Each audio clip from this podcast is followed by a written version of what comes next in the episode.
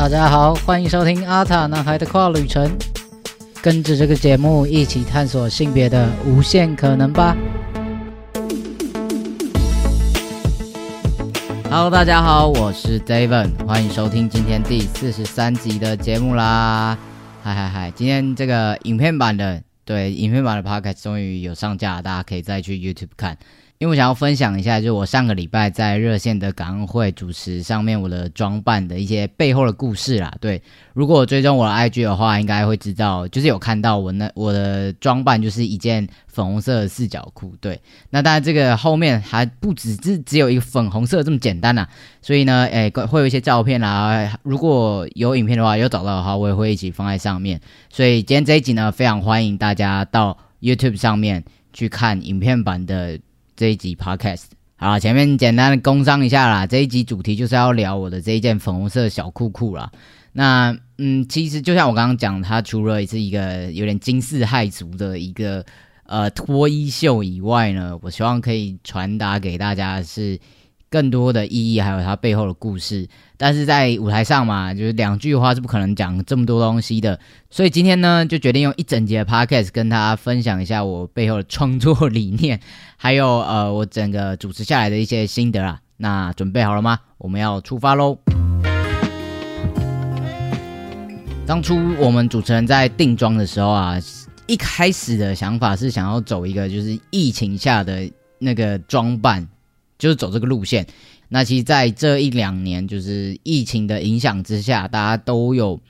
多多少少都有一些过得辛苦或是生活改变的地方。那最大的不同就是很多会议啊，或是一些讲座什么都改成线上。那很多时候，其实包括我自己在内啊，就是在线上活动的时候，都会上半身穿的比较体面。单骑下半身就真的是随便穿，就连现在就是有在看 YouTube 影片的人，你现在大家看到我上面穿了一件哦，至少是一件可以穿出门的衣服，但其实我下面穿的是就是四角裤那种，就是很轻松，所以大家不会看到的时候，就是下面下半身就会穿的比较比较居家一点点。那本来就想把这个装扮带到舞台上，所以一开始的构想就是上半身是穿西装，然后下半身就是穿个随便的短裤这样子。呃，我们三个人就后来就有进行了一番的讨论，就想说我们要脱吗？大家一起脱衣服，还是大家都不要穿裤子？不，不是不要穿裤子，就是大家都呃有一些别出心裁的小地方我？还是怎么样？反正后来就是讨论了很久，最后呢就变成就他们两个是穿着很 fancy，然后我就是穿着一个超级正装，非常完整的衬衫加西装，然后下面穿西装裤这样子，对，就是帅到爆。我还去上也有那个也也有发。照片，应该是照片吧，反正在精选动态里面有，对，大家可以去看一下。刚开始的时候真的是帅到爆，那走上台之后，主持到一半一言不合直接脱裤子那种，就直接把裤子脱下来。那裤脱下来之后呢，里面穿的就是粉红色的四角裤这样子。那呃，这这主持其实是开场，然后是有一个小小的桥段，就是旁边的主持人就问我说：“你不是跨男吗？为什么你会穿粉红色还是大粉红色的这种东西？就是这很不像你啊，这样。”然后我就回答说，其实我以前也会这样子觉得，就是我一定要被别人认同，或是我希望能被其他人认为是男生，所以我会尽可能去做人家想象中或是一般的世俗定义中的男生会做的事情。所以即使我可能很喜欢粉红色，或是喜欢一些这样这种女性化 girlly 的东西，但是我还是会尽可能去避免，然后就不穿这样子的衣服。但是到现在，我可能比较有自信，然后我不需要别人的肯定，我自己就可以觉得我就是男生会超帅，我就就男生怎么样，我不需要我 I don't care 你怎么想。当这个时候，其实我就可以更去拥抱我的这些女性特质，不管是我比较心思的细腻的一部分，或者是我打扮比较女性化的一部分等等的，就是现在我可以比较接受这些东西，那我就可以再把。像粉红色这样子的东西穿在自己的身上。简单来讲，大概大致上那一段就是主持的桥段，是内容是长这个样子啦。但其实就是台上简单的两句话，台下我是经过了二十几年，就是我这一辈子都走了这么长，才慢慢的走到这一天，或者说才慢慢有这样子的转变。我自己在以前可能。还甚至是不太知道什么是跨性别，或者是不太知道所谓的认同，或者我觉得我自己是男生的时候，我只能尽可能的去呃表达，或者说去感受，说我不想要被当成女生。一部分的我是真的不太喜欢这样子的东西，但一部分的我其实是为了不想要被大家觉得我是女生。还记得大概是高中的时候吧，然后有一次我们班上要去，呃，有一个舞蹈的表演就对了，然后我们那时候就是要一起去买衣服，就是选择表演的衣服。那在挑的过程中，大家就是七嘴八舌啊，选不定要买什么，反正最后就讨论出说啊，那不然我们就就选就穿粉红色这样子的一个主视觉，就是主要主体是粉红色，然后大家可以穿不一样的衣服这样子。其实那个时候我就诶有一点觉得。这样好吗？就是我其实没有很想要穿这个颜色，但是因为大家都决定好，就说我们我们就一起穿这个颜色，然后就各自去找适合自己的衣服，这样子只要是主体是粉红色就好了。对，所以那个时候我就啊，好吧，反正就是大家都这样讲，好吧，那我就也只好照做了。那我就跟着他们一起去买衣服，这样，然后大家就选选选选的很开心，然后我就真的是没有头绪，因为我也。没有买过这样子的衣服，然后我也不知道我应该要穿什么，甚至是我有一点想说，我就是摆烂，看大家会会会怎么样。那后来就是有其他的人，他就说：“哎，啊你怎么没有选或什么的？”我说：“哦，我不知道要买什么，我不知道我适合什么。”然后他们就开始帮我挑。那挑到最后，他们就选了一件呃是女装的粉红色的衬衫。老实说，我拿到的时候真的是千百个不愿意，我就是 hate，因为它它是粉红色的，然后它又是女装，我就觉得 no，我绝对不要把这个东西穿在身上，因为它就是一个 you know，它就是一个女生的 everything，对，它它的一切都代表着女生，然后我就觉得很不舒服，我就面有难色，但是我也。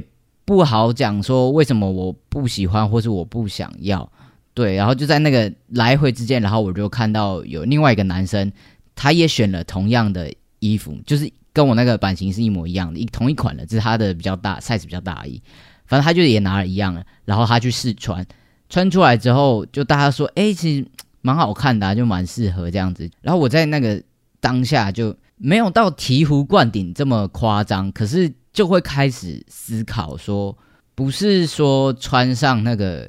就会被当成女生，或者说，嗯，衣服本来就不是一个该有一个性别，或者是它是一个某一种形象的东西。你只要穿在身上，觉得舒服，觉得适合，其实那就是好的东西。对，所以我我从那个时候就开始思考说，诶，男生也可以穿粉红色啊。或者是男生也可以穿所谓的女装啊，没有一定要，呃，男生就做什么事情，女生就做什么事情。其实很多限制好像是我给自己的，我帮自己设下来一个禁令，说你不可以碰粉红色的东西，因为你碰了人家就会觉得是女你是女生。但其实我可能没有那么讨厌，或者是其实旁边的人根本不会这么想，或者是其实我穿那件衣服根本就超适合，所以后来就。就有点有点有点妥协吧。刚开始就是说，好吧，好吧，既然他都买了，应该说就是他买的那件，就会让我比较放心一点点，然后我会比较愿意去穿。那后来就表演很顺利的结束，然后也有很多人说，哎，你穿这件衣服蛮好看的，没有穿过，没有看过你穿粉红色，其实你好像蛮适合的，然后穿起来很帅什么的。所以在那一次的过程或是结束之后的一些收到了回馈，我慢慢的去思考说。是不是其实我没有那么讨厌粉红色？我其实穿上这个也不会被别人觉得很娘或者是什么样子，就是没有一定要做什么事情，或是没有一定不能做什么事情。所以这件衣服可能有点算是我对于各种性别框架或性别刻板印象去思考的一个起点。从那之后就诶，慢慢的，我好像对于各种衣服、各种颜色、各种。东西的那种禁令，我对自己下的那个禁令有更多的松动可能性。其实那件衬衫一直到现在我都还继续穿着，虽然是变得有一点点小了，毕竟它 是女装，而且那时候我是买最小的 size，然后当年还有点比较瘦一点，我现在就变壮，是壮不是胖，大家记得。总之就是到现在我都还穿着那件衬衫，它其实也有点旧了，但是我一直都舍不得丢掉，因为我觉得这件衣服对我来讲非常非常的重要。我不知道大家生命中有没有这样子的经历，就是某一个东西或是某一件事情，让你开始去思考自己不一定要遵从着某一种框架。那回到这一次感恩会的主持这件事情上面，我穿粉红色的四角裤，其实也就是想要让大家知道，就是跨性别者他不一定是呃大家想象中那样非常性别刻板的族群。我知道很多人都会觉得说，哦，你跨性别都是就是非常非常极端的那个那那个存在，因为跨男就会需要想要练大肌肉啊，或是要长胡子啊，然后非常阳刚这样才是跨男，然后跨女就要非常的阴柔，然后声音要练得很细，然后可能要穿裙子啊、留长发什么的，就是好像跨性别族群的人都会非常的追求大家想象的那个性别该有的样子。那我知道很多人会这样认为，甚至呃跨性别本身也会这样觉得，就是我一定要做到某一种形象才会被别人认可。其实我觉得这个这个情况是很复杂的，就是当这个社会大多数的人都这样子认为的时候，我为了被其他人认同，我就会疯狂的去复制这样子的一个模式。就以以我为例，我如果希望大家把我当成男生，我就会希望就是穿的都很帅，然后绝对不穿裙子，绝对不穿粉红色的东西，然后一定要剪短发，要练肌肉，然后要把自己弄得很阳刚。就是是因为这个社会都这样子认为，所以我们要去追求这样子的极致，我才可以比较自在的在这个社会上生活。撇除掉有些人，他就是真的喜欢这样子的形象，对，如果喜欢，那真的没话说。但是。其实我觉得有很多人是为了得到其他人的认可，所以也不能去怪说哦，你们跨性别就是疯狂的复制性别刻板印象的族群。对，其实我我们也也是迫于无奈啊，就是只有这样子，我们才能继续生存下去嘛。如果我今天是一个穿裙子、留长发，然后还化大浓妆的跨男，这个社会可能也很难接受吧？他会觉得你真的是怪胎什么的。所以，我希望大家可以知道，跨性别族群其实没有一定要做到什么样子，你才可以是那个认同。就是大家可以给自己多一点点的自信啊。当然，我知道这一切真的不容易，我也经历过很多时间，慢慢摸索才走到这一步。那我自己也很幸运，就是在我我还算年轻的年纪就认识到跨性别这个族群，然后我也了解到自己的状态跟我理想的那个样貌到底是什么。然后我身边的人，或说这个这个全宇宙都非常的支持我做这件事情，所以我现在可以在这边跟大家分享这些。我知道很多人可能没有这样子的能力或者是资源，但就是至少我希望我能做的就是让大家看到更多不一样的可能性，让大家知道你身为跨性别，你不一定要追求某一种样子才能被认可，也希望让大让一般大众知道。跨性别不是说一定是追求那个样子的东西，它才叫跨性别。好啦，一件粉红色的四角裤，后面要讲的东西像乐乐等长篇大论。总之就是希望大家知道，就是其实就好像回到我前几集一直在讲，就是男生、女生或是跨男、跨女，没有一定要是某一种样子，你可以是这个认同，但是你也有自己喜欢的那个样貌。对，那。这些东西其实，在台上也没办法长篇大论跟大家讲，不然就会变一个 TED Talk。所以就真的只用就两三句话就直接带过。这一次晚会没有跨性别主题的节目，就在节目当中没有没有没有以跨为主题的。所以当有一个跨性别身份的人是主持人的时候，好像这个重担就落在我身上。大家是没有给我这个压力啊，但是我觉得是我我自己给自己。我觉得既然我被信任、赋予这样子的任务，站在台上，我会希望自己可以多说一点关于跨的故事，或是关于跨的处境，或是 whatever，就是让更多人看见跨性别这个族群。包括后面有一段串场是要 cue 女同志周记这个表演出来，小老图女同志周记，这也是另外一个就是在讲女同志的 podcast。OK，废话，反正它也是一个 podcast 节目，很好听，欢迎大家去听。它是热线出品的，对。好，总之这这这这一小段的主题就是我是一个前女同志的身份，然后去去跟呃另外一个搭档主持人聊天这样子。前女同志这四个字讲起来好像云淡风轻，但其实对我来讲也是花了好长一段时间才走到今天。我相信应该蛮多的跨男在小时候或者以前都曾经认同自己是女同志过。那我觉得那段时间对我来讲也非常重要。我不会觉得这个标签或是那时候的我很很奇怪，或是不知道在干嘛。因为是先成为了女同志，后来我才更能够理解所谓的性别认同，或者是我对于自己的身份、我自己的理想状态到底是什么样子。有一个更清楚的轮廓，那当然包括，呃，所谓的前女同志也是建立在我喜欢的对象是女生嘛。那当然跨性别里面也不是所有人都是喜欢女生，应该说跨男也不是都喜欢女生，只是我刚好是这样而已。跨男也有可能喜欢男生，所以是跨男同志，他有可能是双性恋，有可能是泛性恋，可能是叭叭叭叭。所以在这一段又又想提到更多的是关于跨性别的多样性。我们不是只有某一种样貌，我不是只有某一种性倾向，不是只有某一种状态，它才是跨男。我可以在台上说我喜欢的对象是男生是女生，或是我也可以在台上说我喜欢粉红色，我喜欢任何女性的特质的我，都跟我是男生，或是我认同自己是男生这件事情是没有矛盾、不冲突的。对，所以这是这一。这一次的呃，整个感恩会的主持下来，我最想要带给大家的东西，我我希望自己不要是一直在复制新的刻板印象。就像我这次上台也是一样啊，其实我非常非常的紧张，不只是因为这是我第一次主持这么大的活动。你知道我以前主持可能就是那种什么高中社团社庆啊。或者是我大学那种实习展，就是小小的，然后前面全部都是认识的人，就可以直接随便讲干话，然后忘词也没有关系的那一种。可是这一次就是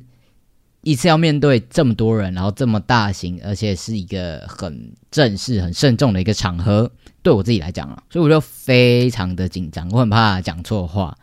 对，那更多一层的压力是，呃，我是背负着跨性别这三个字站在台上。我很很荣幸、很开心可以让大家看见跨性别，可是也会因此有一点压力。一来是我怕大家会呃觉得我太说教，再来第二个我也会担心说大家会觉得呃好跨性别是不是就是这个样子？那如果他看到不同样态的人的时候，会不会觉得呃这个人怪怪的，或者是会不会觉得这个人他不是跨性别之类的，或者是会让其他的跨性别者有压力？就例如说，如果今天有一个跨男，他就是非常喜欢阳刚的样子，他喜欢阳刚的打扮、阳刚的气质，他会不会觉得说，哈，David 讲这种话，那我跟他想法不一样，我没办法拥抱，或者我不想要拥抱我的女性特质，那我是不是就不是跨性别，或者是我这样是不是不好？对我也会担心给人家这样子的一种想法，或者是说压力，但。我不知道，就是我一个人好像也没有办法呈现出太多元的样貌，我只能一直讲一直讲。我知道大家如果是老听众的话，应该也是听到腻了。就 是就是我呢一再强调，跨性别有非常非常多种的样貌，然后我尽可能跟大家分享我所经历的，我所看到的。那希望大家不要觉得这是唯一的答案，而是看到之后知道，哎。原来有这么多不一样的东西，或是不一样的人，那你可以做更多的探索跟了解，然后找到最适合自己的方式。好啦，大概就是这样。那其实各种担心都有啦，反正我就是一个处女座嘛，我就是不管怎样都会觉得，嘎是不是没做好，或者怎样怎样怎样怎样的。但还好，就是结束之后收到蛮多的，不管是讯息，或是直接来找我聊天的，或者是就是在线动上泰国之类的。就收到蛮多不错的回馈，然后我觉得算是蛮好的结果，然后也很感谢大家，真真的非常感谢所有有把我的话听进去，不是啊，不是这个意思，就是所有能够理解我那一件粉红色四角裤在表达什么的人，我觉得这件事情不容易，但我会一直做下去。然后这一次也很开心，就是因为热线的感恩会有在事前的宣传，然后邀有邀请一些 podcaster，然后一起来。看我是不是讲然后？干好烦啊！好，然后，烦，所以在晚会当天就有邀请他们来现场。那这些都是一些大节目、大前辈啊，所以当天我可以看到他们，甚至我可以站在舞台上被他们看见，我是非常非常非常开心。这么多在这个社会上有一些影响力的人，能够到热线感恩会现场，能够支持平权，能够更理解这些事情的时候，是非常让人感动的啦。对，总之这次主持让我有非常非常多的收获，那也希望。我做的这些，不管是打扮、我设计的桥段、我的台词等等的，也可以带给大家一些新的体验、想法，或者是感受、思考等等的，whatever，反正有一点、一点点、点点的影响，我觉得就非常非常的值得。OK，那这些以上大概就是我这一次的主持的一些心得，然后还有。我为什么会想要穿粉红色的四角裤？那也希望大家不要被性别框架所绑架。不管怎么样，你都可以是你认同的那一个性别，或者说那样子角色的人。好啦，那今天差不多就到这边啦。如果有任何问题、任何建议、任何想法，都欢迎留言给我或到 IG 私讯。那别忘记订阅我的 Podcast 跟 YouTube 频道，然后 IG 给它追踪追起来，好吗？那阿塔男孩的跨旅程不定期出发，我们就下一集再见喽，拜拜。